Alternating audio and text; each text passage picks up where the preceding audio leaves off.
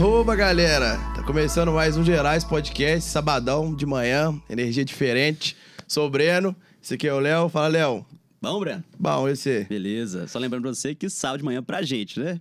Quem tá vendo. É, né, mas é, o, que, o que vale é o que a gente tá gravando aqui, porque a galera vai ver a gente tomando um, ver quarta-feira. Cervejinha já. É, vai, vai estranhar, né, mas galera? Sábado, então vamos lá, né?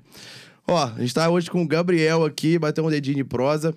É, o Gabriel, que é nosso parceiro da cervejaria Gregari, produz essa cerveja maravilhosa que a gente tá tomando aqui. Não é merchan, é porque é boa mesmo.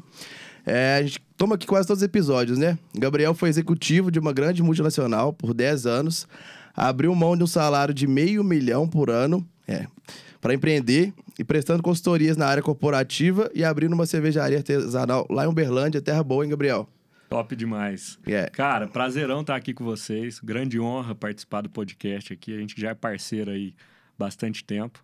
Nessa apresentação eu me senti até bem aqui, cara. Parece que eu nem sou estudo aí, cara. O que, que é isso? Onde você arrumou isso aí?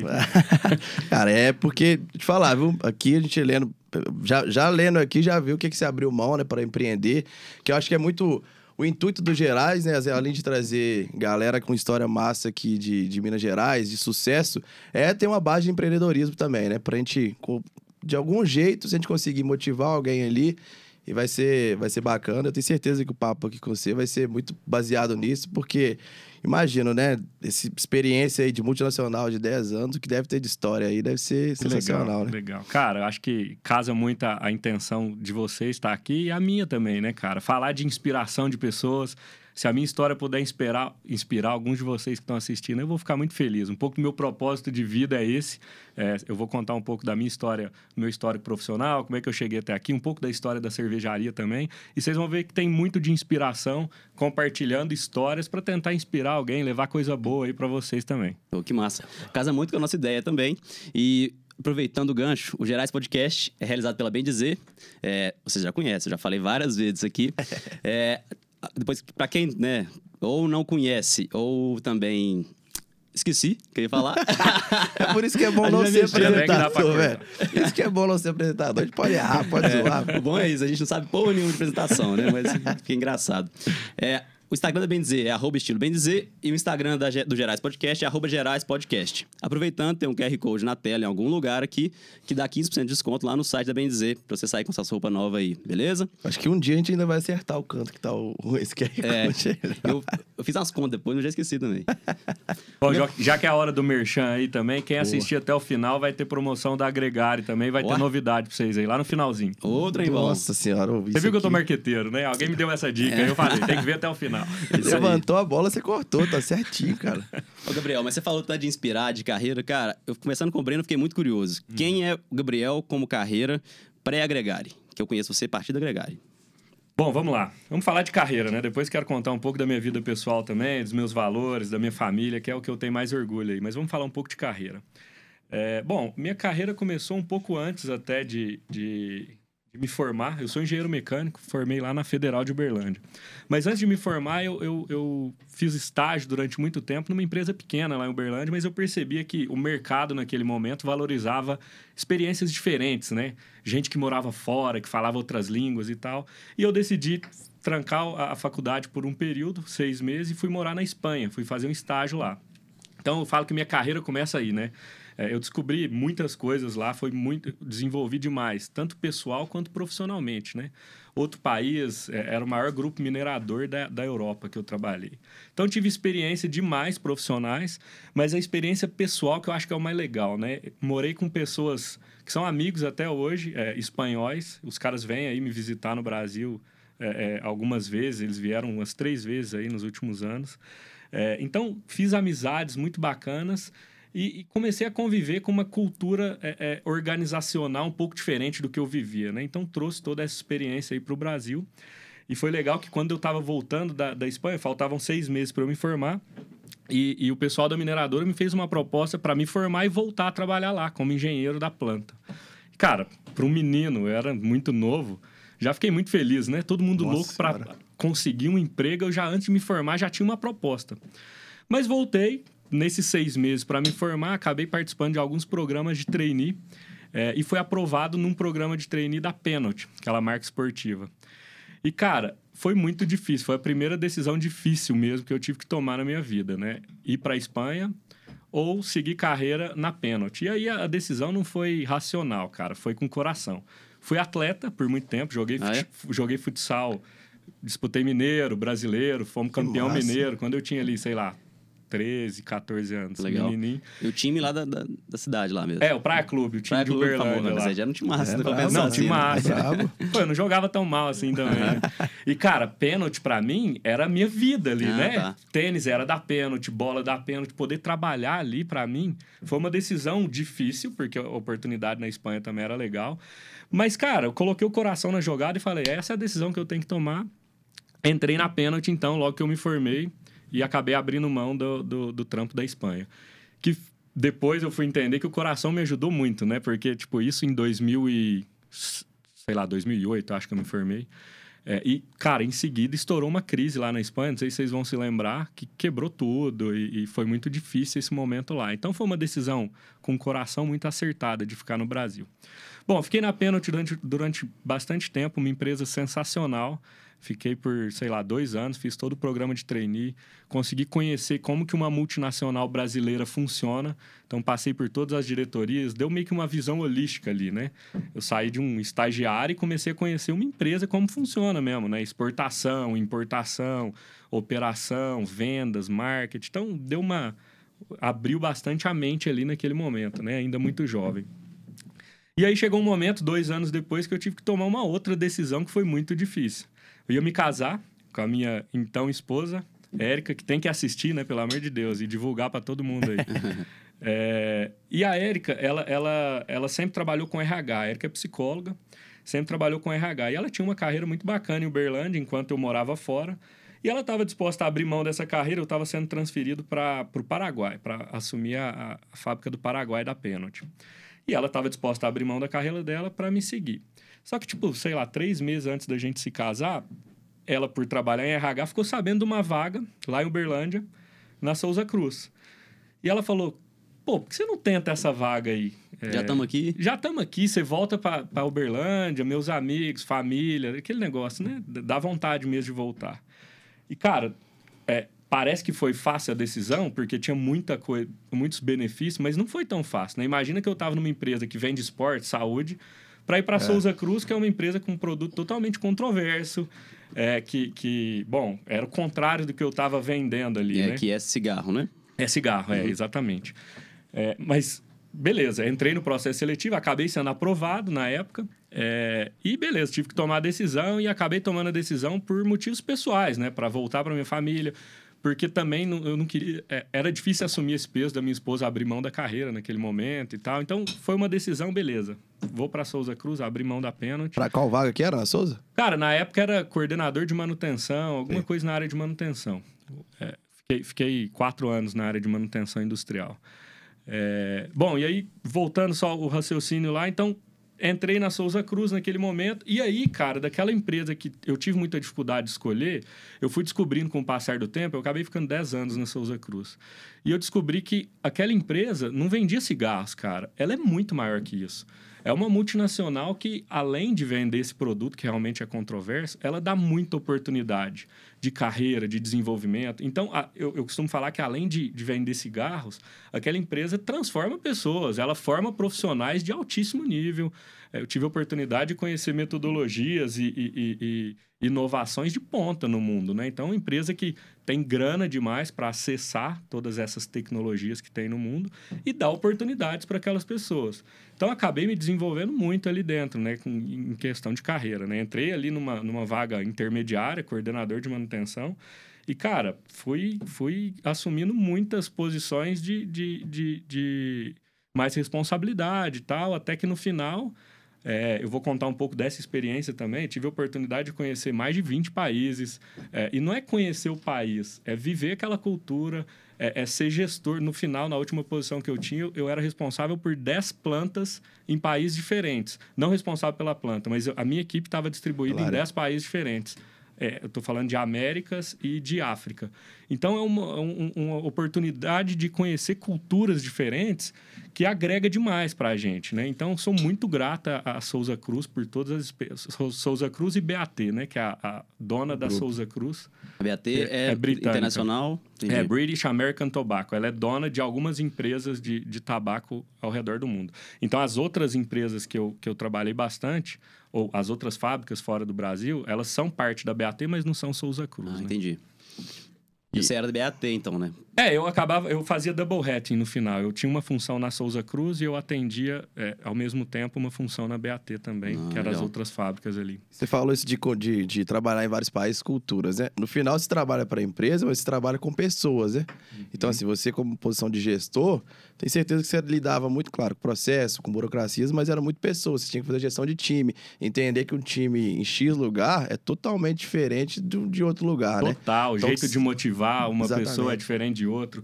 E eu tive oportunidades, assim, falar de diferença aqui no Brasil, a gente já consegue ver muita diferença entre um cara que tem 18 anos e um cara que tem 60, certo? Uhum. A gente consegue ver muita diferença de um cara do Nordeste para um cara do Sul do país. Então, são coisas culturais dentro do Brasil. Agora imagina, eu tive a oportunidade de trabalhar na Coreia do Sul. Cara, orientais, disciplina total, hierarquia, totalmente o contrário do que a gente vê no brasileiro. Então, isso sim é diferença. No final, era responsável também pela fábrica de Cuba. Cara, socialismo, é, governo dentro. É, em Cuba tem, tem um negócio que é incrível, que o, o presidente da, da fábrica lá de Cuba, que é uma subsidiária brasileira, em parceria com o governo cubano o presidente é cubano e ele deve ganhar um salário ali. Eu vou chutar aqui, viu, gente? Se estiver errado, depois a gente edita aí. Mas ele devia ganhar ali uns, sei lá, 600 reais, 100 dólares, sei lá, por mês. Era o salário do cara. Ele era o presidente. E tinha um grande amigo meu lá, que era o diretor de operações, ou vice-presidente, alguma coisa assim, que era da, da Souza Cruz, que pagava o salário do cara, que ele devia ganhar aí, eu, eu vou chutar de novo, né? Mas ele devia ganhar um salário aí de uns 60 mil reais. Que diferença, Então, bicho. e ele respondia para o cara que ganhava 100 dólares por mês. É uma, é uma, uma cultura e é um ambiente... É, desconsiderem os valores, viu, gente? Só imagina que, é, que tinha uma diferença né? muito grande não, do, do chefe do cara. É... Então, assim, é, é, incrível isso, né? É, é. A, gente, a gente pensar com a cabeça do brasileiro, quando você, come, quando você começa a conhecer o mercado fora, é nada, cara. Então, é, tem muita coisa para a gente conhecer. E o que você falou de pessoas é, é, é total, total verdade, porque, assim, resultado quem entrega a pessoa, cara. Sim. Máquina, qualquer empresa pode comprar, cara. Vai no banco, pega dinheiro, compra a máquina, mas as pessoas é que vão fazer um resultado diferente. Então a gestão é isso, né? É fazer as pessoas se sentirem motivadas, correr atrás de um resultado. É, é, e, e, eu fui conhecendo isso ao longo da carreira aí, nesse, nesses 10 anos, 12 anos, na verdade. Aí eu fui conhecendo muito como conviver com pessoas, como motivar pessoas e fazer com que, com que os resultados venham de maneira mais natural, né? Sim. que legal, cara. O, você falando assim, fiquei até muito curioso. Tipo, você consegue elencar alguns elementos que são mais chave dessa diferença? Tipo assim, você fala assim, não, essa diferença é muito gritante entre países, entre relações de, de países diferentes? De cultura? É. Cara, é, eu, eu, é, é, bacana isso. Eu tive a oportunidade de conhecer seis continentes, cara. Todos? É, eu, eu não fui... Será que eu errei a conta? Eu não fui na Oceania ali, né? Uhum. É por aí. Mas, ó, América do Norte, Central, do Sul, Europa, África e Ásia. É, são seis. Que isso. Cara, que então tem muita diferença aí no meio, né? Claro que sim. O pessoal latino é muito parecido, então é mais fácil pra gente que é brasileiro conviver e motivar essas pessoas ou trabalhar junto com pessoas latinas, né? A nossa cultura é muito parecida. Cara, o que, que é muito diferente? Esses dois que eu falei, Cuba com socialismo, porque aí a cabeça é diferente, né? O cara foi educado de uma maneira que é totalmente diferente da nossa. Não é igual aqui que você motiva muita gente com dinheiro, né? Claro que não é tudo dinheiro, mas você consegue motivar com, com bônus financeiro, né? Em Cuba é impossível fazer isso, né? Não é, não é, que não é que as pessoas não aceitam, é que o governo não permite. Então não existe isso de motivar com dinheiro. Então essa é uma diferença muito grande e aí você tem que usar várias outras artimanhas para motivar essas galera. E aí, sei lá, ambiente de trabalho, é isso? Ou então, sei lá, produto bom, não sei. Cara, em qualquer desses lugares é sentar e bater papo. Uhum. Todo mundo tá pronto para te falar o que, que é que o cara precisa para se sentir motivado. O ponto é que a gente vê muitos gestores ou executivos aí ao redor do mundo que não tem essa facilidade para conversar com pessoas, né? E aí é muito difícil motivar um cara que você não conhece, né? Uhum. Então, sabe aquele, esse bate-papo que a gente está fazendo aqui, que você conhece muito bem o outro? E a relação, né? Não, não, não relação profunda, mas conexão ali com, com pessoas. né? Exato. E aí você vai descobrir o que, que é, se é ambiente, se é, se é carreira, se é morar fora do país. Então, cada um vai ter um, né? E não é um povo. Você não vai colocar todo mundo na mesma caixa, né? Cada indivíduo tem um jeito de ser motivado que é, que é diferente. E aí, falando um pouco do, do desafio, é- é, eu, eu comentei muito da, da diferença do pessoal oriental, né? Coreia do Sul, cara, é, é uma potência mundial, né? Todo mundo sabe disso. E os caras conseguiram isso de uma maneira muito rápida, através da educação. Um plano de educação que transformou aquele país. Então, desde que separou ali do norte e do sul, esse- cara, aquela população investiu muito no estudo e transformou a economia do país. Os caras são uma potência, não é à toa.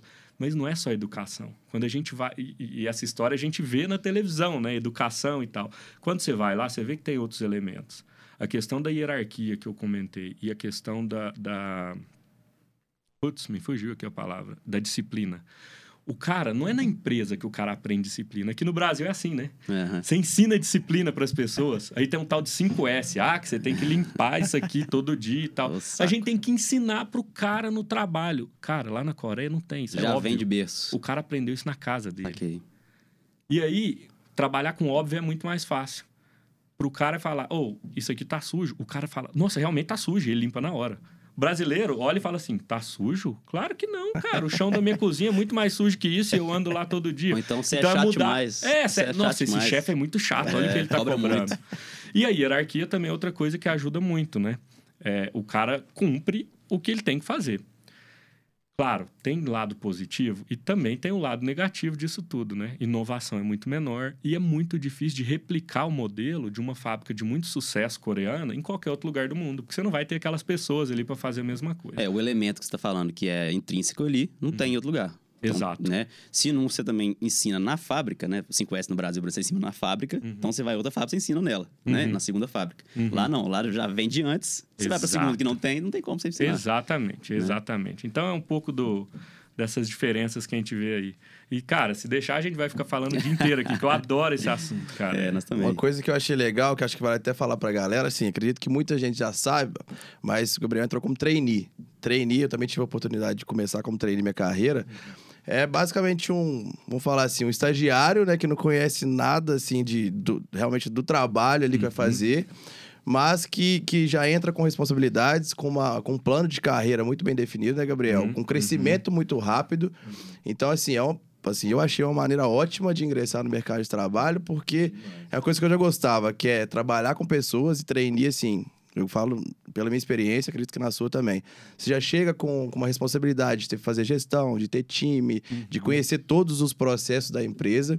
Então, assim, é só para deixar claro para a galera também o que é trainee, é uma Boa. vaga, assim, hoje em dia, acho que desde a sua época até hoje em dia deve é, é, é um sonho de, de vários estudantes, né? Uhum. De ingressar a carreira como trainee, quem re- quer realmente ir para o mercado de trabalho. Uhum. Então, acho que, só para deixar claro isso, que Boa, acho que boa. baseia bem sua, sua carreira também. Ter começado com isso e já começado com responsabilidade, pelo que você falou, cresceu rápido, né? Uhum. Então, acho que, que é legal falar para a galera também, né, Léo? E você então começou a trainee e terminou como executivo. Cara, eu não assim. terminei, não. Eu tô vivo ainda. Espero ainda fazer muita coisa nessa vida. Na Souza Cruz, no caso. Sim, sim. Na Souza Cruz eu era executivo. É, e como eu falei, eu tinha essa posição aí que eu era responsável é, por, por uma metodologia de gestão de fábricas no Brasil e Cuba. E eu tinha uma responsabilidade é, duplo chapéu em outras nove fábricas aí é, com relação à eliminação de perdas. É um pilar que tem dentro da fábrica ali. Perdas tanto de produto quanto de tempo. De... Qualquer perda que tem, cara, é uma metodologia que mapeia todas as perdas, independente se é perda de qualidade, de, de rejeição ou perdas operacionais. Cara, tudo que é perda, você coloca, você transforma tudo na mesma moeda e quantifica isso para tentar eliminar a maior parte delas. Pô, que legal, cara. E aí, chegou lá, emprego dos sonhos, vida dos sonhos, ganhando dinheiro. Quem que era o Gabriel nesse momento? Cara, é, isso é muito. é, a história, eu chego a arrepiar, cara. Todo mundo que olha de fora não entende muito essa decisão. Muita gente queria estar naquela posição. E eu também gostava muito daquilo, mas eu sabia que um momento ia terminar, cara. Tinha começo, meio e fim. Ah, você tinha essa consciência. Eu aproveitei muito enquanto eu pude, mas eu, eu tenho uma veia empreendedora muito forte, cara.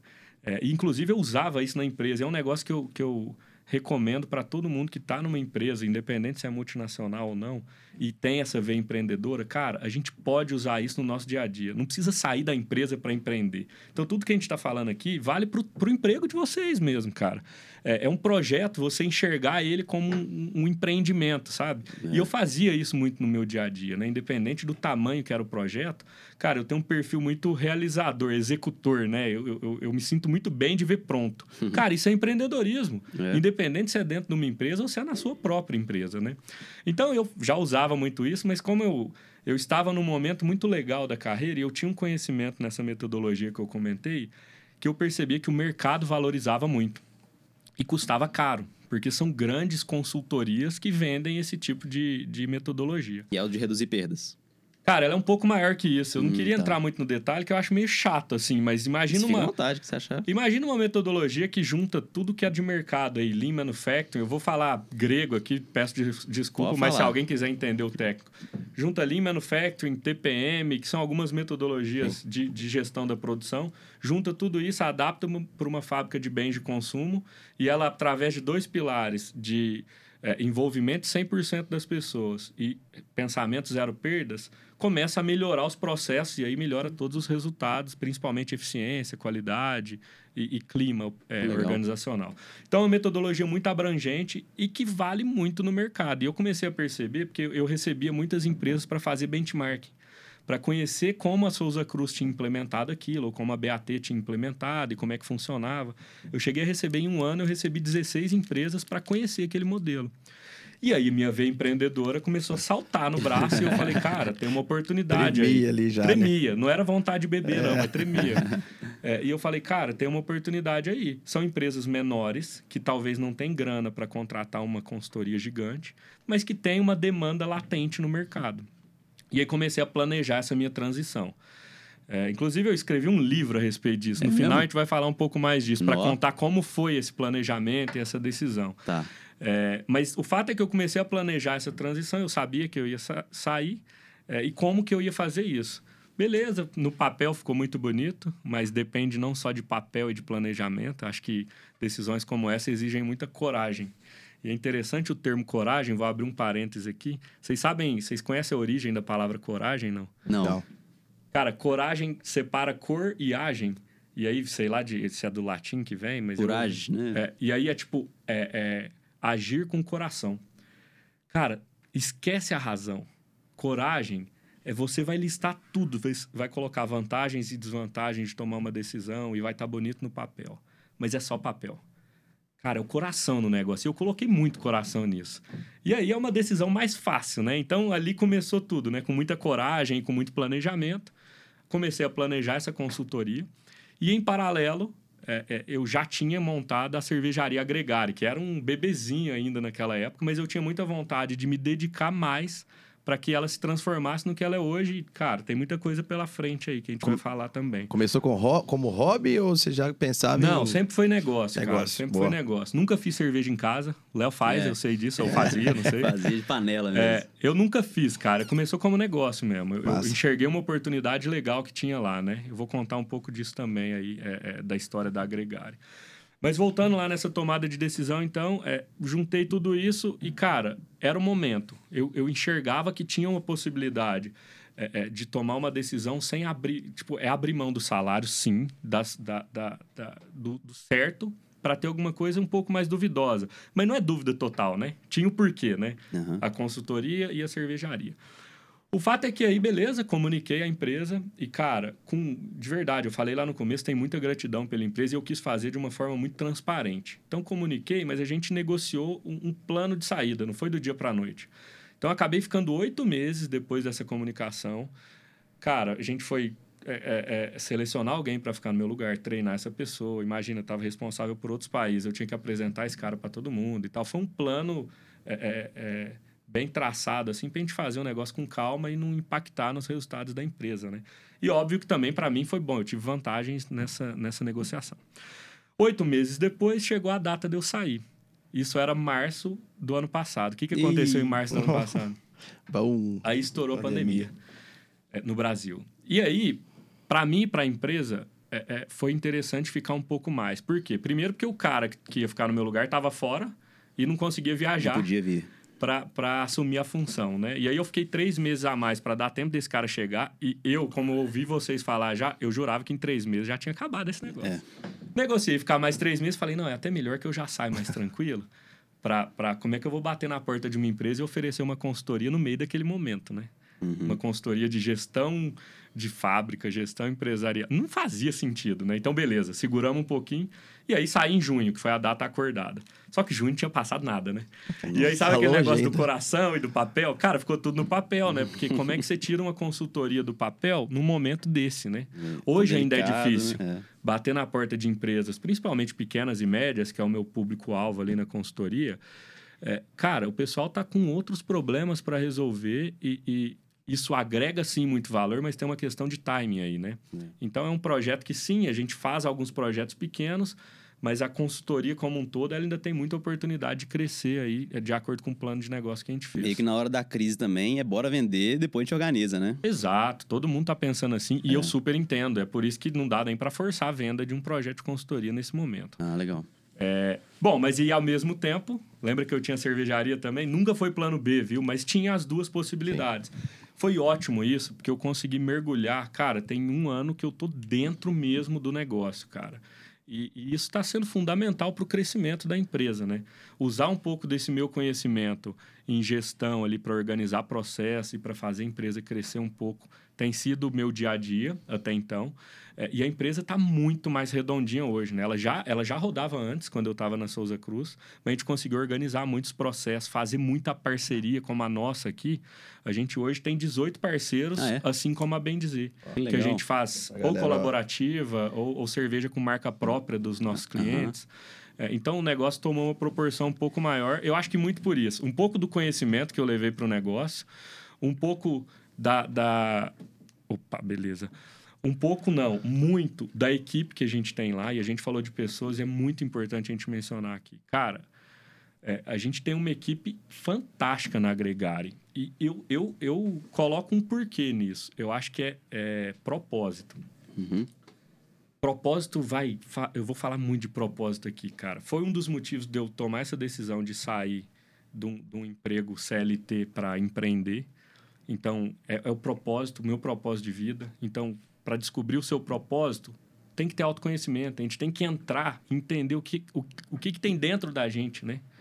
É, tava longe né? É, mais próximo um pouco. Então, entender o que tem dentro da gente. E eu descobri meu propósito, cara. Meu propósito é inspirar as pessoas, cara. Um trabalho de autoconhecimento gigante. E eu, e eu cheguei nisso. Cara, eu fui lembrar de casos na infância ali, que eu tinha amiguinho na escola que eu era o cara. Sabe aquele cara que dá um abraço e fala, vai que dá. É mesmo. Nem sabia se dava. Incentiva ali. Mas eu fazia isso demais, cara. Eu lembro de no futebol fazia isso demais também. Equipe, né? Exato. E assim, Liderança era também. natural pra mim. Se não fosse natural, não fazia quando era criança. Aham. Então, isso, levando isso para dentro da empresa, na cervejaria, a gente começa a contratar pessoas que também têm esse mesmo propósito. Legal. E aí, quando todo mundo vai numa mesma direção, cara, e é essa equipe que a gente tem lá na Foguete cervejaria. Cara, foguete não tem ré, Uhum. exatamente. Então tem um time bom lá. É lógico que a empresa está crescendo bastante e, e esse crescimento rápido faz a gente correr também com contratação e com ajuste de processo, que lógico, a gente erra muito, né? Todo dia a gente está errando. Você lembra Mas assim, coisa disso aí, 80% não? tá subindo ali. Como é que é? Se eu perguntei se ele lembra de alguma coisa você falando isso aí. Identifico 100% dos casos. É assim. né? Tanto a equipe está no propósito legal, pessoas melhores que a gente, inclusive. Exato, Né? Que é exato. crucial. Importantíssimo. A equipe está no mesmo caminho e que o caminho não é linear. Né? Uhum. Exato. A gente vai errando. Vai, ca-. Uhum. na curto prazo parece que você está errando muito, parece que tá no lugar errado, É. mas no, no macro isso faz mais sentido, né? Uhum. Eu acho que uma coisa E legal. aprender com esses erros também, Justamente. né? Não adianta só errar, né? Acho que é testar, aprender, consertar rápido, né? E continuar ali. Porque se for parar tudo pra, pra consertar isso aqui, cara, é, vai- é- é trocar, como é que fala? Trocar a roda com o carro carro girando. né? É, é isso aí todo dia. Então, a gente Uma muito coisa- isso aí nessa fala. É, e uma coisa importante, né, de pessoas, não só valorizar as pessoas e também saber também como motivar. E voltando, que você falou lá no início, né, da sua experiência, né, da- de, Uhum. de multinacional, é importante, importante você trazer pessoas que você sabe que vão estar também, de certa forma, alinhados, com, com eh, pessoas alinhadas com o que você está pensando e com o que você você considera, seu propósito, talvez, Propósito, né? é. Então, se a pessoa também já tem um propósito intrínseco de família, de Aham. criação, que já vai também casar com o seu, já, já pula umas etapas aí. É Facilita, o né? aprendizado da Coreia do Sul, né, É. cara? O que o cara aprende em casa fica muito mais fácil de trabalhar no dia a dia. né? Justamente. Se tem que ensinar, vai também? Claro que vai, gente. Faz parte, né? Dá pra, dá pra ensinar, sim.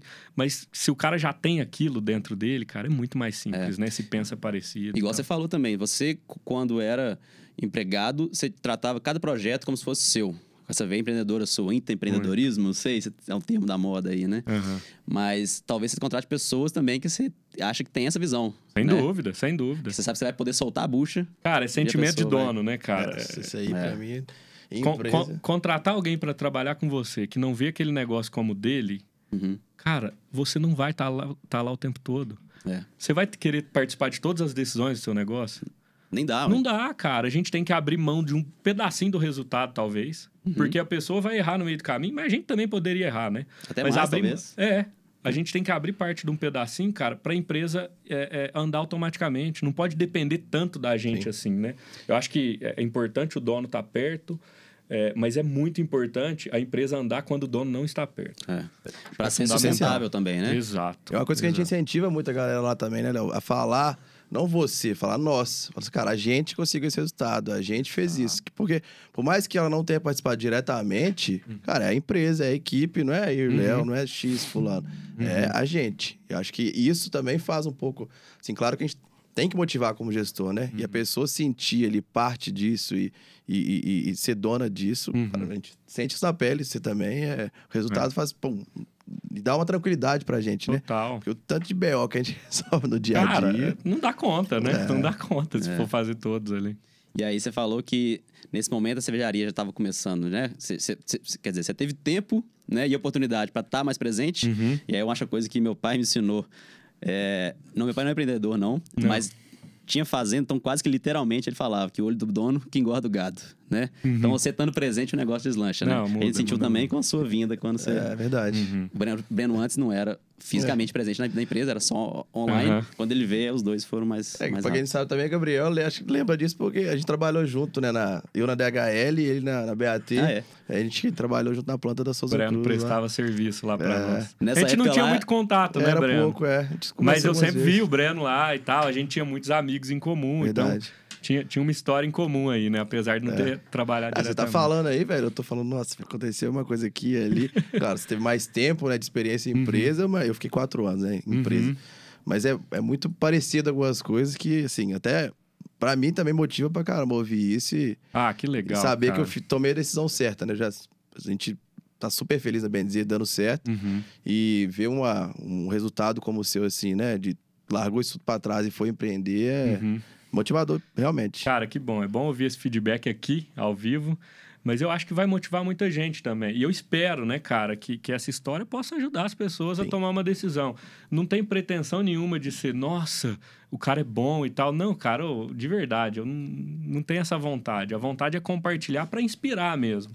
Tem muita gente passando por isso, cara. Tem muita gente em condições piores até, infeliz no emprego. Sim. É, é, eu, eu- tenho números aqui que eu trouxe que fala que é, Pode ler aí, compartilha não, com vou te falar. aí. Mais de 40% das pessoas são infelizes no trabalho no Brasil. Isso é uma pesquisa de 2019, antes da pandemia. Recente, inclusive. Antes da pandemia. Aham. Na pandemia pode ser que mudou um pouco aí. Ou deve ter piorado. né? Piorado, né? E olha aqui, esse, esse aqui é que, que para mim é, é fantástico esse número. 64% dos executivos gostariam de trabalhar com outra coisa para ser mais feliz. Ué? 64% é assim, ó. Se tiver 10 pessoas aqui, mais de 6 Uhum.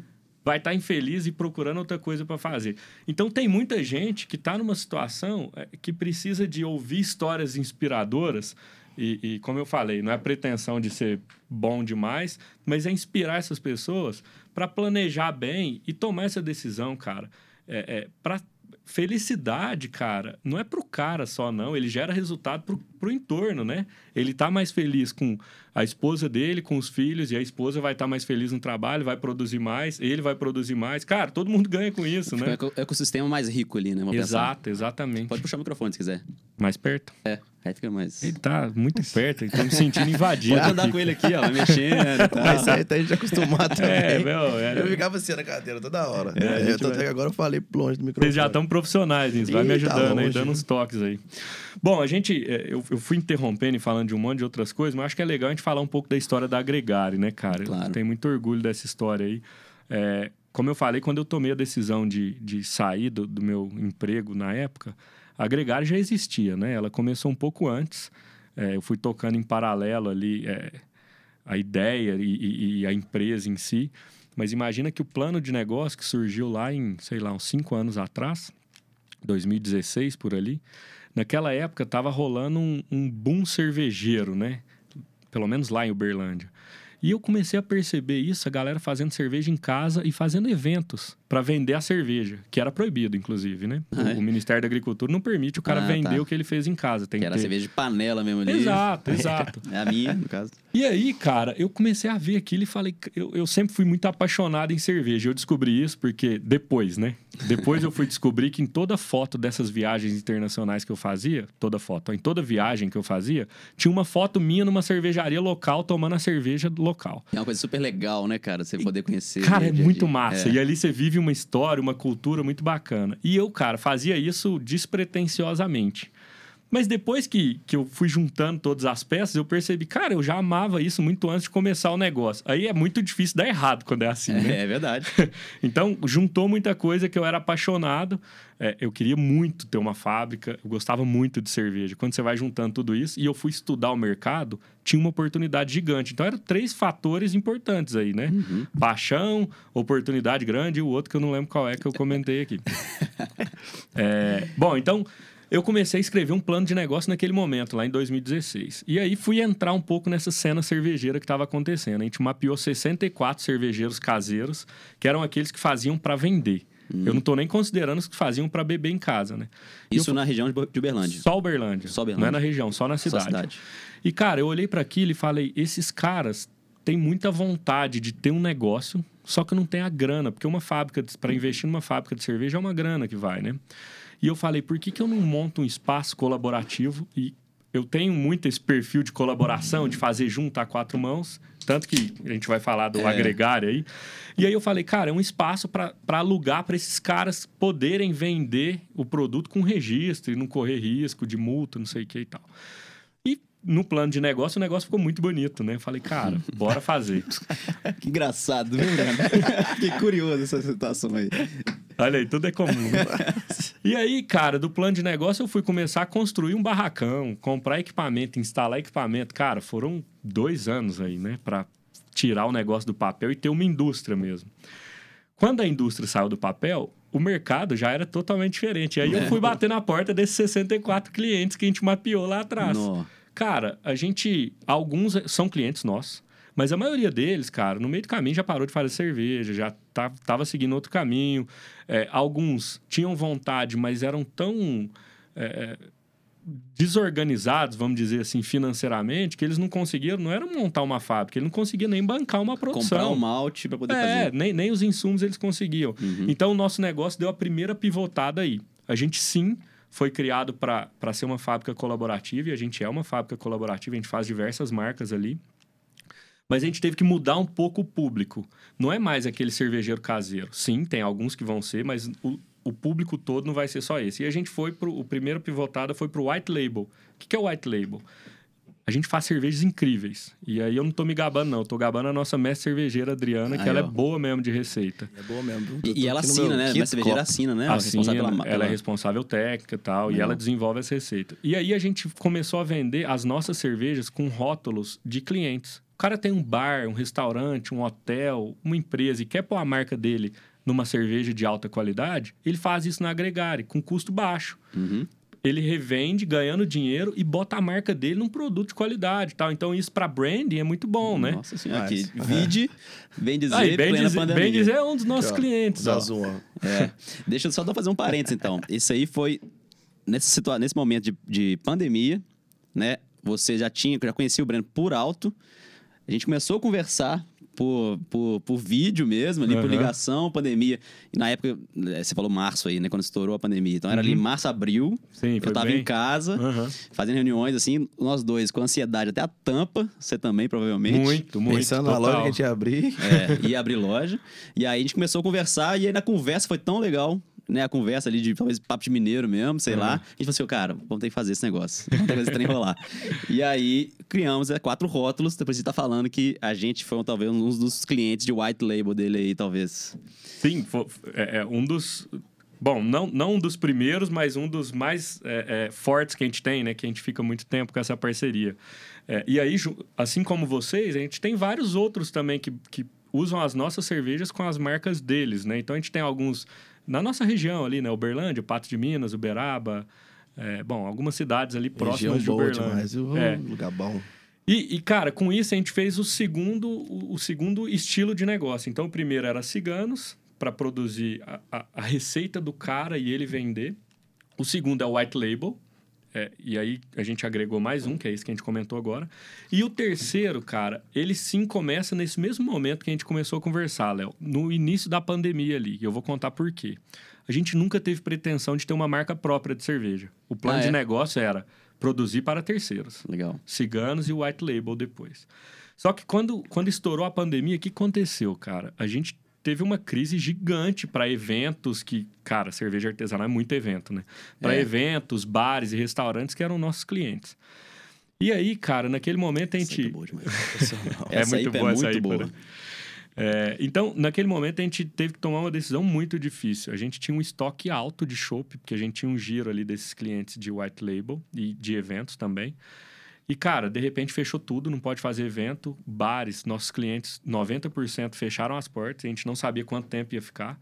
E a gente precisava. é, é, é, a gente fez uma reunião de mitigação ali, de, de crise, né? Uma reunião de crise mesmo, para mitigar os problemas a gente mapeou custos para a gente, cara, tentar sobreviver no meio da crise. E um dos custos altos que a gente tem numa fábrica é energia. Para manter chopp em estoque, a gente gasta muita energia para manter ele gelado. Na câmera fria, Na coisas? câmara fria, nos fermentadores, chopp em maturação e tal. A gente tinha, sei lá, nessa época a gente devia ter uns 9 mil litros em estoque, que era o giro do Nossa mês Senhora. ali. E aí, cara, para economizar energia, a gente tomou uma decisão. Vamos comprar um equipamento de invase de lata. A gente não invasava lata até então. Ah, a gente só fazia chopp. e garrafa. Aham. Vamos comprar um equipamento de invase de lata e vamos enlatar tudo que a gente tem e pasteurizar, porque daí Dura invés- mais. dura seis meses, né? Em Aham. temperatura ambiente sem gastar energia. Então era um plano para mitigar a crise. Cara, nós vamos enlatar e o que, que vai pôr no rótulo dessa lata? Eu falei, cara, é a hora de entrar uma marca própria. E aí nós desenvolvemos um- um- uns rótulos. Tem uma aqui, ó. Qual câmera? Isso. Põe perto do microfone aí pra essa câmera aqui, ó. Ah. Aí, ó. Aqui. Saudade de nós tudo junto. É. Cara, e- esse aqui foi a primeira marca própria que a gente tem. Na verdade, era um, era um kit com quatro latas e cada rótulo era uma Weiss, uma IPA, uma Pilsen e uma Fruit Beer. Cada rótulo tinha uma frase do jeito mineirão de dizer o que a gente estava sentindo naquela pandemia. Então era saudade nós tudo junto, dou conta dessa distância, mas não. Uma era é, o trem tava feio, agora parece que melhorou. e a outra é muita saúde pra você. Com esses rótulos, cara, a gente ganhou uma conotação nacional. A gente vendeu para 15 estados. É mesmo? Cara, foi fantástico. A gente vendeu para 15 estados. Nós ganhamos um prêmio nacional com o kit de latas, é, o design mais bacana. Eu não lembro o nome, não. Depois eu olho lá no, no nosso Instagram, tem. Então a gente ganhou um, um- um- um lugar que a gente não tinha até então, né? Com um negócio que era só para mitigar uma crise. Olha isso, cara. É- Doideira. eu- eu, Doideira, eu arrepio de falar dessa história. E aí, com essas latas aqui, a gente começou a ter muito mais clientes também. Então, o white label que antes a gente atendia com chopp e com garrafa, hoje a gente atende com lata também. Então, cara, a gente criou mais dois negócios, né? Um que é o negócio marca própria. E aí, claro, agora a gente vai continuar com ele, né? Não tem jeito, foguete não tem ré, né? Então, temos esse mercado todo aí. A galera provou a cerveja, gostou e não vai recomprar com a mesma frase. Então, a gente vai lançando frases novas e a gente vai, vai lançar agora em breve também o nosso rótulo, que vai ser fixo, né? É, e aí também ganhamos as latas para o White Label, que foi um outro negócio. Legal. Aí a proporção vai sempre aumentando, né, cara? A gente começa a atender outras pessoas, redes sociais ajuda muito, porque todo mundo que compra essa cerveja posta, né? É. O cara não quer beber isso aqui só e, e sem mostrar para todo mundo. E aí postou, o amigo pede também e vira aquele. Que foi o mote da é- nossa parceria também, É. né? A gente pegou frases nossas, de estampas nossas, Exato. e aí colocamos, porque a conversa foi tão legal, né? Que a gente falou, pô, tem que botar essas estampas logo Cerveja, pra né? com pouco cerveja. Foi quase que uma, uma conversa que nós estamos tendo aqui, Aham. só que a distância, A né, distância, época, né? exato. Não, a gente chegou na conclusão que foi muito legal. A gente com essas latas, vocês com as camisetas É. incríveis. E a gente falou, pô, a gente fala a mesma língua, cara. Aham. Por que, que não pode ter isso junto, né? É. Foi muito legal. Uma parceria que foi suave, assim, né? E aquela, aquela frase meio clichê, mas é verdade. O que você fez foi isso. Você, do limão, fez a limonada, né, cara? Porque É. crise, você fala, cara, vou perder 9 mil litros de chopp. Fala, Não, peraí, tem Uhum. uma solução aqui, vambora. E dois negócios aí, com certeza, tá monetizando super aí. Cresceu a marca, né? Cresceu muito, cresceu muito, cara. É. Acho Graças a Deus. Pandemia, né? Tipo assim, importante tudo que aconteceu também, muito, muito sério, muito triste, né? Não podemos relativizar isso, mas para quem já tinha ali, né, o, o- a, a veia mais, mais empreendedora, que é realmente ver a oportunidade na crise, né? Conseguiu ali, de certa forma, se movimentar com agilidade, que acho que nós também fizemos algumas coisas Sim. análogas a isso. Foi até interessante em termos de negócio, né? Infelizmente aconteceu tudo que aconteceu e está acontecendo. E É, se reinventou, a gente se mas, reinventou, é, né? em termos de negócio, você empresas. consegue, talvez. Assim, acho que aconteceria também em outros momentos, Sim. né? Talvez não tão rápido, não tão forçado, né? Uhum, Mas você conseguiria mapear algumas coisas. Que igual você falou, né? Ah, você começou com plano de negócio com 60, 60 e quantos? 64 a É, gente mapeou. Aí na demorou época. dois anos, nisso mudou o cenário. Porque essas 64 mudaram, umas saíram, outras entraram. entraram. Uhum. E aí, fazendo um gancho, quando você falou que de- 2016, mais ou menos, 2015, né? Isso. Eu fazia cerveja de panela, igual a gente comentou. Uhum. Eu comecei em 2015. Quando eu comecei, eu produzia na casa da minha mãe, em Divinópolis. E aí eu precisava de mangueira de silicone, que aguentasse temperatura, para Uhum. poder passar de uma panela para outra e tal. Cara, eu rodei a cidade inteira. Não Não, achei. Não achava essa, essa mangueira. Comprei em BH, adaptei eu mesmo, fazia as coisas lá, que era uma coisa legal de cervejeiro caseiro. É você mesmo fazer os trem e tudo. Aham. Rodrigo Cara, Hilbert da cerveja. É, né? aí... Faltou Ué, ser bonito. era- é. e cozinhar bem, né? E cozinhar bem. Só isso. Só. Mas aí. Passou um ano, um ano e meio, assim, eu fui melhorando meus equipamentos, comprei panelas maiores, Uhum. coisas melhores, e fui procurar agora novos equipamentos, novas mangueiras, novas bombas lá, umas coisinhas Uhum. assim. Cara, cheguei na loja de mangueira, a mesma que tinha ido um ano e meio atrás. Cheguei e falei, precisa de mangueira de silicone. Ele, ele falou assim: é pra cerveja artesanal?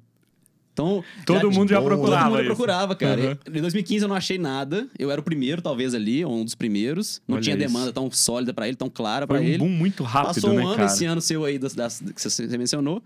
Estourou, o cara já, já tá preparado já. É isso aqui? é? Tá aqui o kit, ó. Pum. Que bacana. Cobrando né, mais caro se bobear. Que bacana. Doideira, né, que bicho? bacana. É muito legal. E eu- você falou uma coisa que eu fiquei curioso, cara. Você, vocês é, foram num. Vieram nacio- nacional, né? Falou 15 estados? 15 estados. E tinha o rótulo de. As frases eram mineiras, mineirês, né? Aham. Assim, e outros estados importavam isso mesmo, assumir, gostava. Que bom que você tocou nesse assunto. Eu acho que é um assunto. A gente tem que entrar mais nisso, cara. O, o, o estilo mineiro de falar, e é por isso que a gente tá aqui, ele é tão bem visto fora. E eu não tô falando só no Brasil, viu? Fora, cara, no mundo. A galera gosta muito disso, mas vamos focar no Brasil, né? É, o mineiro tem vergonha, cara, e todo mundo fora valoriza. Por que eu tô falando isso? Eu convivi com muita gente de fora, né? Brasileiros de outros estados ali, é, por por estar nessa multinacional. E eu via muita gente mineiro, sotaque de Uberlândia, todo mundo fala que é feio, porque é o Berlândia, né? Berlândia. O de vocês é mais bonitinho, o Berlândia e tal. É. Um carioca aí. Mas o nosso foi adaptado, que de nós também o pau quebra, viu? É. Nossa senhora. Não, e aí, cara, o que, que a gente. O que, que eu percebi muito? A galera de Uberlândia, executivos até, que eu percebi o cara forçando o so- mudar o sotaque em, Uhum. em fóruns que tava com gente de fora. Cara, é valorizar isso. É patrimônio nosso. É aqui, patrimônio, cara. cara. Vamos usar isso. E, e quando ele faz isso, fica tão feio. Porque as Aham. pessoas percebem que o cara tá forçando e que o cara, sabe, não tem, Teatro, não tem teatro. identidade nenhuma ali. É. E, e fora, a galera acha muito bonito esse sotaque. E aí tá a prova, que você puxou o assunto, Breno. Essas latas, cara, foram vendidas em outros estados e a galera amava isso. Olha o mineirinho falando aqui. Uhum. E não é aquele estereótipo mineiro que tá na Rede Globo lá, né? Pelo amor de Nossa Deus. senhora, que esse lá é- eles forçam é- tudo até errado, né, cara? É. Mas o nosso jeito de verdade de falar, cara, é muito bem visto fora. Cara, em São Paulo a gente vende muito essas latas aqui e a galera acha muito bacana, sabe? É um negócio com identidade. Uhum. Então, é a gente valorizar muito o que tem aqui, é, é puxar o R na hora que tiver que puxar, é falar um cadinho, é Com diminuir as certeza. palavras Isso é natural, no final né, ali, porque esse é o nosso jeito de falar, isso não é errado não, cara. não. eu acho que é um, é, um, é um- é sotaque carismático. Não sei se a palavra certa é essa, É. mas quando, é aconchegante ali. É, Você- o sotaque ele representa É. um jeito carismático. né? Total, velho. É um negócio que conquista ali, né? E, e você É. falou isso, eu achei muito legal, porque eu não sabia disso, que vocês tinham vendido para 15 estados. Para mim era mais interior de Minas e tal. Não, é muito Que fora, massa, cara. muito feliz fora. com isso, porque se assemelha muito ao que a gente quer trazer com a bem, a gente traz com a bem dizer, né? Uhum, Que é, cara, mostrar que o mineiro não é caipira que mostra na Globo. uhum. Tem mineiro, é empreendedor, é esperto, é Cerveja é boa. Cerveja é boa Né? pra Não, não, caralho. não no caso, né, porque a gente é cervejeiro, mas aqui, faz uma empresa ser foda, Sim. uma coisa ser legal e não deixa de lado o sotaque, é o que a gente tem tanto orgulho, né, cara? Sim. Cara, a gente juntou três orgulhosos aqui, né? Então é legal falar isso, dá o brilho no olho, né? Demais. Mas a história de vocês é muito legal também, que traz isso, né? Porque a gente tem, cara, antes de vocês, eu gosto muito das roupas, né? Eu compro e uso mesmo, porque pra mim isso aqui fala minha língua, Léo, cara.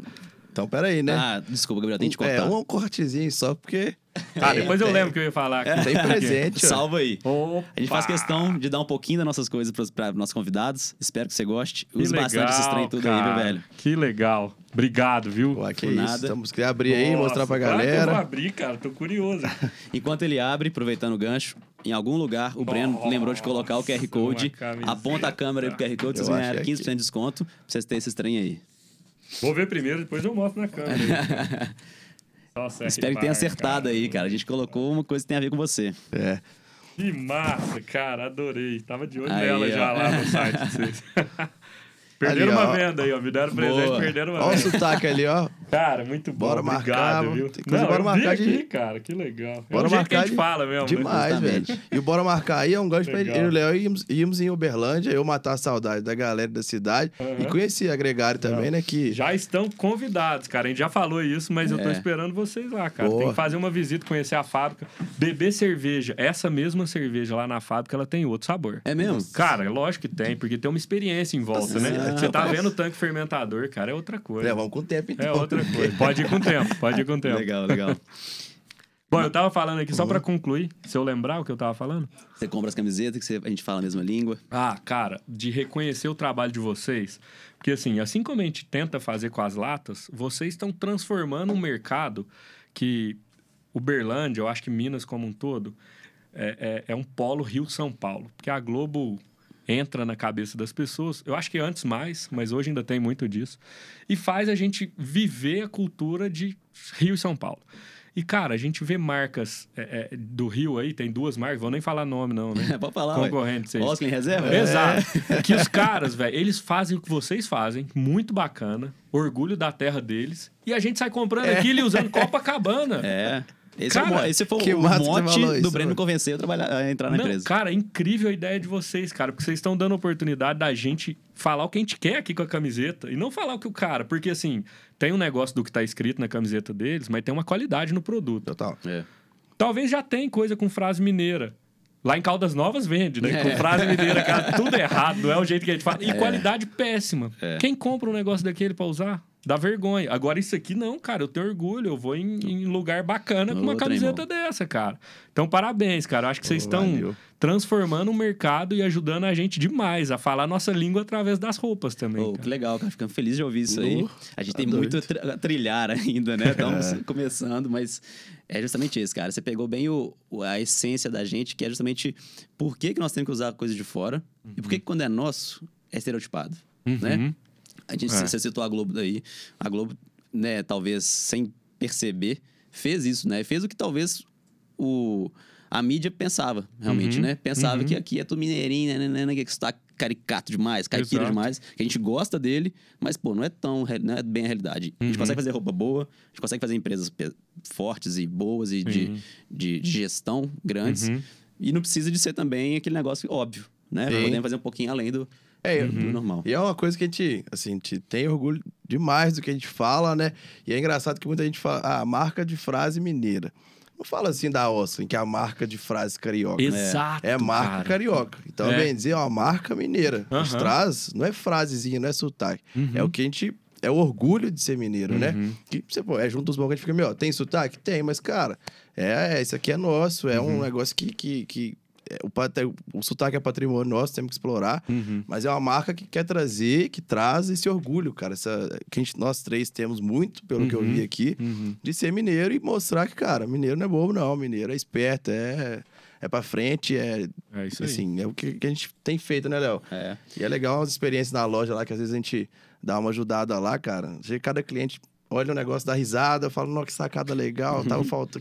É, é, é orgulho, né, cara? É. Que, que- Deve ser igual as frases, né? As, as frases o pessoal deve que pegava a lata e ria, né? Nossa, É. que legal e tal, né? E posta. Na e- nossa loja a gente fica muito, muito satisfeito mesmo, Mas que a é. galera chega e vai rindo. Nossa, É que legal, legal. né? Nossa, essa aqui é demais. Essa, É. essa é muito bom. É a experiência, né? É. Falando em loja, eu velho. tô até fazendo uma entrada de estoque aqui, que deu pau lá na, na- na- na loja. Cara, a gente tá batendo Isso é papo, ma- você tá ganhando dinheiro aí, É. cara. Meu Deus, Mas que é cara. olha massa, isso. cara. Isso é o mineiro empreendedor, cara. Mas é massa isso aqui, porque é- é- a gente tem que falar. Tipo assim, a gente, com a marca, que eu bem dizer, desde o dia 1, Hum. a gente falou, Léo- eu e o Léo, tinha um, outro, um antigo sócio também, o Oreia, é, falou, a gente quer. A gente é pequeno, cara. Tá começando pequeno, passo a passo, engatinhando, mas a gente quer desde o dia 1 parecer grande. Porque é, é o que mineiro é e que a gente quer parecer grande aqui. E aí, tem o Léo agora aqui no podcast ajustando o estoque para vender lá na loja. Feito. Sim, tem gente que olha a marca do jeito que fala, não acha que o sócio. Cara, a gente bate caixa, às vezes a gente embala produto, a gente dobra a roupa. E eu acho que você deve sentir isso lá também, né? Que você falou Sem que tá dúvida, inserido sem dúvida. total na, na cervejaria agora. Uhum. Cara, empreender, acho que é isso. É É, Não isso. ter vergonha de, pô. E sabe o que é legal disso, Breno? É que quando a gente eh, dá esse passo para dentro do negócio, quando a gente vai dar um passo para fora depois, a gente conhece o processo. Fazer gestão do negócio que você conhece é muito mais fácil. Não é impossível, não, viu, fazer do que você não conhece. Porque o cara que é bom em gestão, ele consegue fazer também. Mas quando você conhece o processo, você sabe as dificuldades, é muito mais. O que que é o papel do gestor, cara? O papel do gestor é retirar barreira. Exatamente. Nossa, Quem massa, eu nunca pensei assim. Cara, quem Legal. agrega valor no produto é quem faz, é quem transforma, pelo menos numa fábrica, né? Vamos pensar numa fábrica como a minha lá. Quem transforma insumos em uma cerveja de alta qualidade e que eu consigo vender essa cerveja mais caro do que eu comprei os insumos, esse cara que está fazendo essa transformação é quem agrega valor no negócio, certo? uhum. Gestor, sabe, sabe o que, que gestor agrega valor no negócio? Zero. O único jeito do gestor, ele só é um custo para o negócio. O jeito que o gestor tem para agregar valor no negócio é retirar as barreiras para que esse cara que está transformando insumo em um produto de alta qualidade para vender mais caro possa fazer isso de uma maneira mais eficiente. Então, talvez o cara, para transformar esse insumo, eu vou tentar simplificar aqui, mas para transformar esse insumo, o cara está tendo que dar duas voltas no quarteirão a pé. Cara, o gestor é o cara que vai enxergar essa dificuldade e falar assim: esse caminho aqui é mais rápido. Não precisa dar duas voltas. Ou então, já que tem que dar duas voltas, você vai de moto. É. Esse é o papel do gestor, porque ele está agregando valor. Ele vai fazer esse produto ter um custo um pouco menor. Se não é isso que o gestor está fazendo, e cara, eu estou simplificando demais, tem várias outras coisas difíceis aí.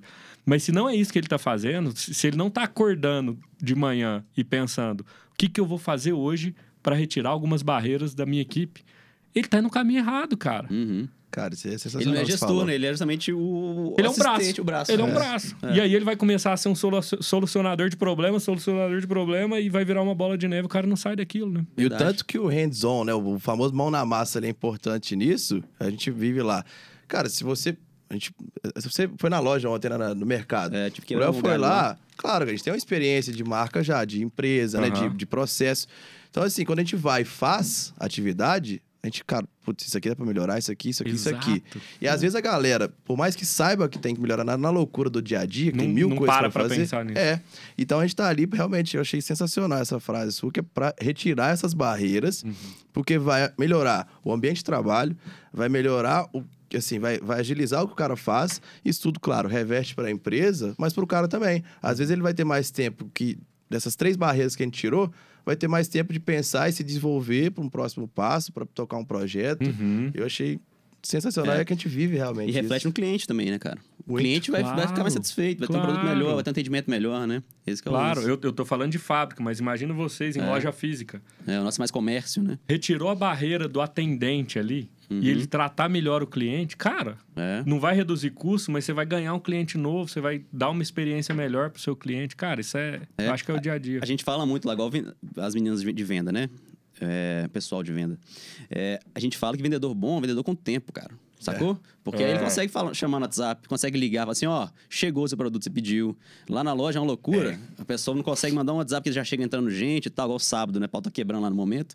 E aí, pô, quem perde mesmo é o cliente. Né? Não. Eu deixo atender melhor. Não, esse cara que tá lá na loucura, ele não é um vendedor.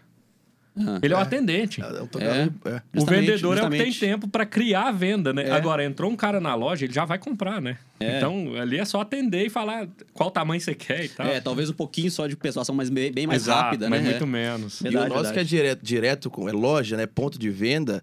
Cara, o que a gente prega muito, a gente assim, tenta ao máximo, toda pessoa que entra na, na bem dizer, principalmente os vendedores, é mostrar o tom de comunicação. Porque mineiro é como? Mineiro é carismático, mineiro é atencioso, mineiro É. bate papo, é Aham. prosa. Não tem pressa, né? É, Uhum. então chega ali uma pessoa na loja, a gente não quer só vender o produto. A gente quer que a experiência dela ali na loja, pô, bate um papo ali, fala de tal coisa, conta um caso. Uhum. Não pode ser aquele negócio, ah, pô, isso aqui, isso aqui, isso aqui. Não.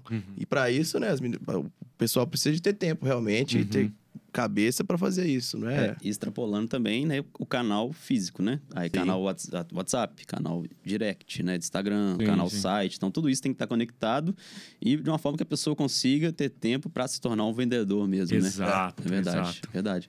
Ô, mas eu gostei muito dessa- metáfora da barreira, cara. Porque acaba que muitas vezes também no dia a dia você se vê cego, né, cara? Você tem muita coisa a fazer, problema demais pra resolver e tal, e você acaba se treinando aquilo ali, Uhum. que talvez linka com o que você falou dos executivos que estão insatisfeitos ali, né? Exato. O cara exato. se vê submerso numa loucura, aí o dinheiro tá, tá entrando, tá pagando as contas de casa. Uhum. Junta com o propósito da empresa que não é o dele. Aham. E aí, cara, o cara tá sendo um, um fazedor de tarefas. É Fazedor verdade. de trem. É, fazedor de Vira trem. um trem. É, Ah, é fazedor de trem. Fazedor de trem, isso aí. É, a gente é fazedor de trem também, mas se você tiver a visão, né? Fazedor de trem com objetivo, de Sim. barreiras, igual você Claro, falou, aí beleza, claro. né? E aqui, igual você falou muito de propósito, tá? E você. Talvez seja uma pergunta difícil, cara. Qual é o seu propósito, Gabriel, como pessoa, velho? Cara, é, é legal demais esse ponto. Eu acho que para conhecer seu propósito, como eu falei, exige um processo de autoconhecimento que é, é importante para todos nós, cara. Para o mineiro mais ainda, porque mineiro é, é- come quieto, né? Para mim Aham. ficar aqui falando orgulhoso da minha história exigiu tempos de terapia, né? É. Eu tenho a sorte de, além de ter feito terapia, eu tenho uma psicóloga em casa, né? Minha esposa me É ajuda verdade. muito Coitada, a entender bicho. de uma maneira diferente aí. É, mas, cara, propósito. Então, entrei muito no que eu gostava muito, no que me dava prazer, no que eu fazia sem pensar. E eu falei um pouco lá da infância, né? Então eu comecei a me conhecer cada vez mais, né? Eu tenho algumas competências que são bacanas, são valorizadas, inclusive pelas multinacionais que eu trabalhei e tal, e também pelas pessoas que convivem comigo, mas tô cheio de defeito também. Claro. E eu comecei a conhecer e- e abertamente, porque a gente esconde, né? Coloca tudo debaixo do tapete. Conhecer, comecei a conhecer cada vez mais essas competências, esses, esses defeitos ou oportunidades ali de melhoria. E fui juntando uma coxa de retalhos. E eu fui chegando a algumas conclusões, cara. Eu sou um cara que eu tenho uma necessidade de reconhecimento muito forte, assim. Eu vou fazer alguma coisa, cara, eu preciso de um reconhecimento, eu quero ter o reconhecimento. e é meu isso. Não sei se é bom ou se é ruim, mas eu sou assim. Aham. Eu preciso desse reconhecimento. Lá no futebol, quando eu jogava, eu queria que o técnico falasse que eu joguei bem, ou que alguém na, na torcida falasse. Eu queria isso, cara. Reconhecimento mais claro, né? É, reconhecimento. Falar. que- Elogio. Que fique claro pra mim, né? É, elogio, sei lá como é que a gente vai chamar isso. E eu tenho outra coisa que eu sou muito otimista. Muito otimista. E aí eu comecei a juntar essas duas coisas e lembrando lá desde a infância esse negócio meu de dar o tapa na- nas costas do cara e falar, cara, vai que dá. Isso é otimismo, né? E esse negócio do reconhecimento de, cara, eu preciso fazer alguma coisa legal para que as pessoas me reconheçam. Juntando tudo isso, eu falei, cara, como é que eu posso fazer isso para as outras pessoas, né? Como é que eu vou usar esse meu otimismo, esse meu jeito para as outras pessoas? Eu fui chegando em conclusões. Então, tenho muito forte que o meu propósito é ajudar outras pessoas. E eu não estou sendo demagogo aqui, não, cara. É inspirar outras pessoas. E aí, como é que isso conversa com a Agregare? Cara, a Agregare, quando você vê a nossa missão, visão e valores lá, a gente escreveu de um jeito diferente do, do mundo corporativo. E eu não vou lembrar as, as palavras exatas, mas a gente tem é, como, como missão um negócio tipo assim: levar coisa boa para a vida das pessoas. E quando eu falo coisa boa, é levar um, uma mensagem de otimismo, é levar um produto legal que dê felicidade para elas, é levar coisa que a pessoa se sinta bem. Cara, para fazer isso, a gente tem uma fábrica de cerveja, a gente usa a cerveja para isso. Põe frase legal pra galera rir, põe uma cervejinha que não vai deixar o cara trêbado, porque o, o mundo do artesanal é um pouco diferente, né? Ele bebe menos, mas ele sente felicidade aqui, cara. Tem um monte de felicidade aqui dentro que o cara bebe e vai sentir. Ele compartilha, né? Também Compa momento. Compartilha o momento. Ninguém vai beber uma cerveja sozinho, ou poucas pessoas vão fazer isso. Então, vai trocar uma ideia e tal. Então, o nosso negócio é esse: é levar coisa boa para a vida das pessoas, é inspirar a pessoa. É o cara tomar um gole disso aqui, cara e se sentir inspirado para fazer alguma coisa que ele tem vontade ou que é o propósito dele. Então eu tentei juntar essas coisas, cara. É difícil falar de propósito sem falar de autoconhecimento, por isso que eu fiz esse gancho aí. Que legal, cara. E Acho que o nome, então, tem a ver com isso, né? É, Agregare. É. Boa, a gente não falou disso. Eles mandavam né? comendo um pão de é, queijo. Você foi falando, cara, foi tá bonita essa porter aí. Oh, cara, pão de queijo com porter é tipo café, né? Então, é, dá pra ir, dá pra ir. Oh, deixa eu fazer um parênteses aqui. Essa porter é a mais elogiada de todas, mais do que a IPA dos nossos clientes, viu? É mesmo? Essa, essa legal. textura dessa espuma dela, o cheiro dela, uhum. o sabor também. Nossa. Ah, que bom, cara. Ó, eu adoro ser reconhecido. Você fez por isso, Ah, né? foi isso. Me pegou. Reconhecimento pra nossa turma lá da fábrica, cara. Então, ó, ao vivo aí, reconhecimento do Léo aí, ó. Trabalho de vocês aí sendo e, reconhecido. E como é que chama a mestre cervejeira? Adriana, cara. Adriana. Fantástica, tá de fantástica. parabéns, Sabe verdade, tudo de viu? cerveja. Que legal. Ela é mestre cervejeira e sommelier. Hum. Então, cara, ela desenvolve receitas, ela faz harmonizações incríveis. Ela é pessoa fantástica. Vocês vão conhecer ela lá na fábrica. Massa.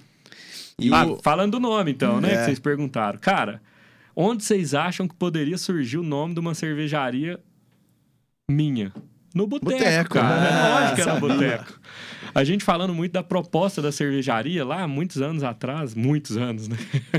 A gente fica velho tão rápido, né, Agora a pandemia parece mesmo que é um tempo passa Parece, atrás. né? É outro... Tá, sei lá, 2016, e cinco anos atrás a gente fala pensando em nomes. Não, e mas tinha... isso é muita coisa, hoje em dia. É, Nossa isso é muito, né? É. É. A gente Hoje- tá falando que seis meses já é muito. Não, não tinha nem Instagram tão bom, TikTok É verdade, nem existia, é. YouTube era, sei lá, diferente. Era outro mundo, né? Outro Era mundo, outro mundo. Então a gente tava no boteco. E a gente vai hoje ainda, mesmo tendo Instagram. É. É, com um casal de amigos, eu, minha esposa e um casal de amigos. E, cara, eu tinha uma lista gigante de vários nomes que a gente pensava. E tinha o nome da cervejaria. Não, cara, tinha um monte, um monte de coisa. Você foi, tipo, anotado, assim, né? Com- É, tinha uma listinha Uma que eu listinha tenho mesmo. ainda, um bloco de É. notas no iPhone aqui. Aí é, é legal, de vez em quando eu ainda olho lá, cara. É, o que a gente pensava naquela época. E aí, cara, no bate-papo do Boteco, eu contei um pouco do plano de negócio, falei esse negócio de, de trazer gente, de, de levar coisa legal, de agregar, não sei o que e tal. A menina, cara, Larissa. Aí, Larissa, você assistir aí, ó. Reconhecimento ao vivo, aí eu não preciso te pagar nada pelo nome que você deu pra nós. Justamente. Viu, Larissa? Vai que ela me cobra um dia, Os né? créditos estão dados. créditos dados. E, e a Larissa falou, ela, cara, ela ficou com o celular na mão e eu falando alguma coisa, ela jogou agregar no tradutor e tipo pegou, acho que é latim. Hum. Agregare. E ela falou: Cara, o que você está falando é agregar valor para negócios diferentes, é agregar valor para o cara que está em casa e vai se profissionalizar, e é agregar todo mundo aqui. Então, até lá na fábrica, a gente tem várias frases escritas, assim, é bem instagramável alguns massa. lugares lá Ah, da legal. fábrica. Vocês vão tirar foto e postar lá, certeza. Tem um lugar que tá lá: agregar pessoas, ideias e valores. Uhum. Isso é o que nos move. Cara, é, é trazer junto, né? Então o nome é meio que óbvio para nós, né? Não faz sentido ter uma cerveja que chama Agregare. Mas a gente nunca pensou em marca né? própria. Agregar é o nome da fábrica, que, que traz essa ideia, né? De trazer todo mundo aqui dentro. E propósito das seus está escrito na, na- no nome, né? Exatamente. massa. Exatamente. Legal, então é- é uma empresa que realmente a missão, visão, valor tá bem empregada, né? Que é Tá. muito engraçado. É tipo, um, primeira coisa que você aprende lá na aula de administração, né? Só que no dia a dia você esquece, você não aplica Nem muito usa, né? e tal. Mas isso aí tá muito linkado, o propósito, É. com esses três, esses três pontos, Uhum. né? E com o que vocês fazem, né? E aí você tava falando, você, você disse pra gente que você ia falar sobre o seu livro. Ah, É, boa, Porque você boa. falou de, falou de terapia, falou de pandemia. Eu falei, deve ter uma coisa a ver com escrever as coisas, né? É. Cara, é, foi um trabalho muito bacana. Assim, como naquele momento da minha saída lá do, do, do emprego e empreender e tal, e a pandemia deu um pouco de, de mais loucura pra gente, eu comecei. eu- E eu, sempre fui um cara muito fechado, assim. Eu tenho muita dificuldade para falar de sentimento e tal. E trabalhei muito isso internamente. E, e escrever é terapêutico, né? Escrever nos ajuda a entender melhor e a registrar o que tá na cabeça, pra você lembrar depois e tal. E eu comecei despretensiosamente a escrever algumas coisas da minha. de por que, que eu tomei essa decisão de sair, de, de como que era o, o momento profissional, um pouco do histórico, um pouco dessa história que eu comentei aqui com muito mais detalhe, obviamente. E eu falei, cara, eu comecei a mostrar para algumas pessoas, falando, cara, isso é, é fantástico. Muita gente que tem interesse em ler isso, né? E eu estava escrevendo despretensiosamente. E aí eu falei, cara, será? E aí fui entrando um pouco mais e eu falei, não, então vamos tentar usar isso que eu, que eu, que eu conheci muito, né? Do meu propósito, do meu autoconhecimento, né? Para ajudar essas pessoas. E aí eu comecei a descrever primeiro a história. O livro está baseado assim, primeiro a minha história profissional e tal, e por que, que eu tomei essa decisão de transição de carreira. E um pouco do como eu tomei essa decisão, o que, que eu levei em consideração, quais os riscos que eu mapeei, é, quais as vantagens e desvantagens. Então tem um, um, não é um passo a passo, é o caminho que eu segui para fazer. É, e falo muito de autoconhecimento, de propósito, de encontrar o que, que a gente vai fazer mesmo. E coloquei tudo isso no papel, cara, ou no, no, no computador. E, cara, nós vamos começar a vender isso agora. É, a ideia não é ganhar grana com isso, de maneira nenhuma. A ideia é levar essa história para inspirar as pessoas, sabe? Que legal. E, e vai sair com um preço muito baixo, assim. A gente, vai, a gente quer que isso chegue para as pessoas. Uhum. Obviamente, hoje é muito mais fácil com e-book. É. Então, a gente deve lançar isso online, né, virtualmente, e fica muito mais fácil para as pessoas comprarem e entender um pouco dessa história. E eu acho que é, é, para esses 64% que eu comentei que tem oportunidades de melhorar essa felicidade no trabalho, eu acho que é uma leitura legal, assim, é um livro fácil de ler, é um jeitão mineiro contando É. ali, é, e e mostra um pouco dessa decisão que, cara, hoje parece fácil. Ah, Mas exige, É, depois que- mas exige muito, muito planejamento e, e- e- e coragem, né? Que eu Coragem. comentei aí. então eu A gostei. gente, com- a gente compraria esse, assim, compraria hoje também, Eu mas naquele, naquele, Naquela naquela época, época. nossa, É. assim. Mais ainda, né? Nossa senhora. Verdade. Eu, a gente talvez estaria dentro de 60% aí, né? A gente compraria, talvez fosse o gatilho nosso para mudança, né? É. Que porrão, vai. Porque, tipo assim, é, todo mundo já tem ali. A gente, por mais que não seja claramente, Uhum. a gente sabia mais ou menos, não tô gostando disso aqui, não é o que eu quero na minha vida. Mas nem, nem todo mundo tem tanta clareza nisso. Não era, Uhum. no meu caso era assim, eu não tinha nada claro. Só sabia que onde que eu tava, não, não ia. não- eu pe- pensava 10 anos naquele lugar ali pa- a mais. Não fazia sentido. Não fazia sentido. Eu Entendi. via lá os, os presidentes do- da empresa e tal. Falei, não. Eu não quero essa vida essa pra vida mim. deles não quero, não. Viajar demais, não ver filho crescer.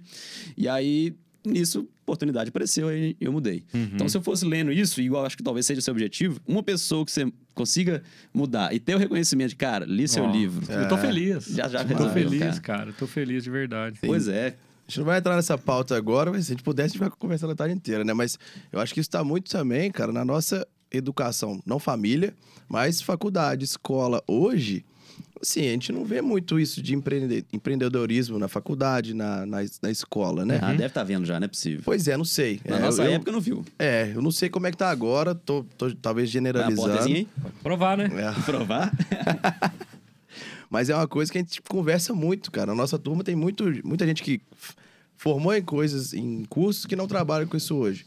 Que a gente sente muito isso. Faltou pra gente naquela época, talvez hoje não, mas um, cara, empreendedorismo pra mim na época de faculdade era uma matéria que eu fiz, que era especial, fácil de passar. Nem olhei muito ali. Também tem Uhum. maturidade e tudo, né? Mas acho que isso tem que ser discutido, cara, desde lá de cedo, talvez pela Cara, família. Esse tema tem que estar na escola. Tem, cara. tem, tem. Muito, Pô, é uma discussão que a gente ficaria dias aqui, né? Sim. Mas imagina as crianças aprendendo isso, cara. Pra ser uma opção. É. Não que o cara tem que seguir, Exatamente. viu? Porque nem todo mundo tem o perfil, viu, cara? É Sim. importante isso também. É, tem cara que o perfil dele é, é trabalhar numa empresa, cara, e vai ser feliz e vai entregar ótimos resultados. E ele pode também empreender, como a gente falou mais cedo, Sim. né? Pega Exato, projeto, dentro, fala que é seu, se ele tiver esse perfil, e cara, admiro demais, eu acho que muita gente tem que fazer isso sim.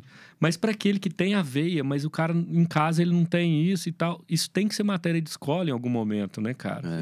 É. Eu- Eu acho que talvez tem, entra, entra até uma questão meio de meio social também. Talvez escolas melhores, mais caras, É. desde criança já consiga ter Uhum. isso, né?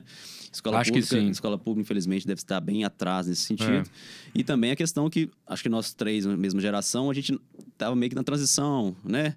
A internet não era tão fácil Sim, assim, né? Essas coisas eram um pouquinho menos. Empreendedorismo tá na moda, né? Tem, sei lá, 5, 6 anos que é, você tem que ser empreendedor, coach, não sei o quê, que É. todo. E na nossa época, não, cara. Nossa época, pô, vai, aprende aqui o beabá, segue o currículo normal. Aí o Aham. currículo tá mudando já, Tá mudando, né? né? Mas a coisa tem que, ser, tem, tem que trazer, cara. Igual a gente tá trazendo aqui agora. Aham. A gente espera que atinja muitas pessoas. Tomara, tem que cara, tomara. dar um, uma cutucada ali, né, velho? É. Às vezes o que falta é um cutucão ali. Fala, putz, é verdade. Uhum. Não tinha pensado isso aqui, não. Peraí. E E é interessante também que você falou de 60% aí infeliz, né, no, no, no carro. 64. 64. Nós temos cinco pessoas aqui, nós três e dois lá no, na parte de, de produção ali. Olha lá, o Lúcio tá ali. Ô, Lúcio, quer pão de queijo aí, Lúcio? Sempre quer. Mas acho que aqui nós estamos acima da média, né? Porque aqui, nós três já seria 60% É. de cinco. O Lúcio provavelmente também deve estar satisfeito que faça, já é empreendedor também, né? Foi 80. Não, e, o- e o Zão que tá ali também comigo, com certeza está satisfeito e é, e é empreendedor Ah, também, nós empresário, somos cinco, né? Então, cinco empreendedores aqui 5 barra 5. e... Então a gente não faz parte de 60%. Talvez já fizemos. Cara, então tem uma galera aí de fora que deve... É, então nós estamos em dívida com a galera, né, cara? Então sobre esse livro é justamente isso, cara. É. Realmente falar pra galera, galera. Legal. Eu saí, eu já superei isso aqui, né? É. Não, sei, se- não sei se é superação, mas superei isso aqui. Que, ó, lê isso aqui. Se essa linha mudar alguma coisa na sua vida, Uhum. tá certo. Não, e não, é, e, não é, e não é mudar, viu, Léo? Acho que é importante frisar isso. Eu falei algumas vezes, mas eu quero falar de novo. Cara, a decis- a decisão pode ser continuar onde tá. Aham. Mas usando isso no trabalho, sabe? O cara pode empreender dentro, dentro da empresa que ele tá, cara. Talvez o, o perfil não é de correr risco e o cara quer empreender naquele mundo que ele tá. Faz isso, cara. Usa essa oportunidade na empresa, cara. Com certeza sua carreira vai ser melhor, você vai ser mais feliz onde você tá. Então, Na vida pessoal também, exato, talvez, né? exato. Na vida, né? muita- É, na, na vida. vida, na vida. E pra galera guardar o nome, não sei se você pode falar, mas Hum. já tem, assim, claro, já tem nome, né? Quer falar o nome pra galera guardar Do aqui livro? do, Do livro? livro? É.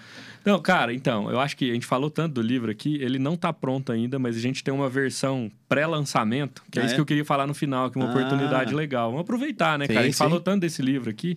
É, não tem à venda ainda em nenhum lugar, mas eu vou colocar meu e-mail aqui, não sei se dá pra colocar Pode no vídeo colocar aí aí, de um algum jeito. Pode Quer falar? É Fala. Glemes... Anota aí, ó. Um- É? Uma hora e 24. Senão que não vou esquecer. Ah, porque vai precisar.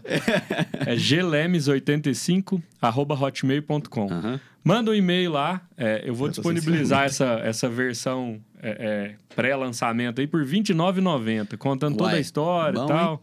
E aí, quem tiver interesse, a gente manda por e-mail aí, não tem frescura nenhuma. E a ideia é que esse livro chegue longe aí, para as pessoas conhecerem cada vez mais. É... Pô, que legal. Vou colocar então o e-mail aqui na, na- na- no, no vídeo, Uhum. pra galera já, já mandar lá pra você. Massa. E aí você perguntou o nome do livro, né? É. O nome do livro, cara, aí deixa de ser segredo, né? Que você comentou no início também.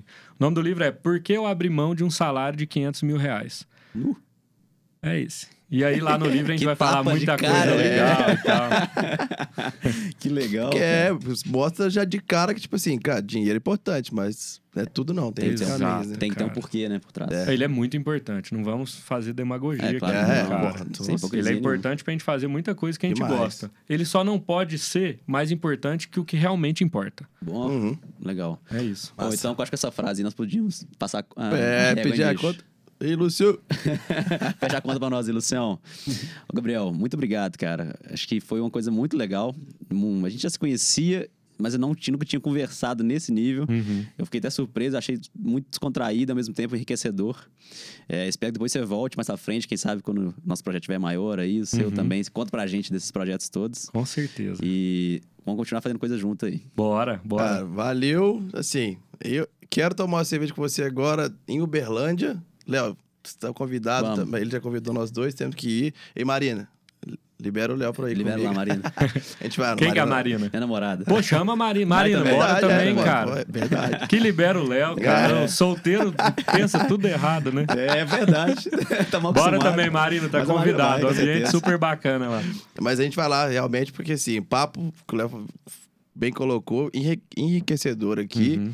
E agora é tomar um no boteco também, conhecer cervejaria, porque a gente gosta muito. E saudades do Uberlândia, né? Então tá na hora de voltar legal. matar aí. saudade. Obrigado. Bora. Eu que agradeço, gente. Pra mim foi um prazer compartilhar um pouco da história. Não é minha praia isso aqui. Eu sou mineirinho, come quieto. Mas acho que foi um bate-papo descontraído aqui. Foi legal. Demais, demais. Espero que inspire algumas pessoas aí. E, cara, tamo junto aí. Vai... É, vai ser feliz aí na sua vida. Segue a Gregário lá no Instagram, Isso sempre tem falar. novidade. Isso. É. Só, é, arroba cervejaria agregare com dois Gs no GRE. É, no primeiro G, é No duplo. primeiro G. Boa. É isso, cara. Obrigado aí, foi um prazer. Acho que a gente vai gravar mais pra frente aí. Gostei Com do negócio certeza. aqui. Com certeza, cara. Valeu, Valeu, cara. galera. Valeu. E valeu.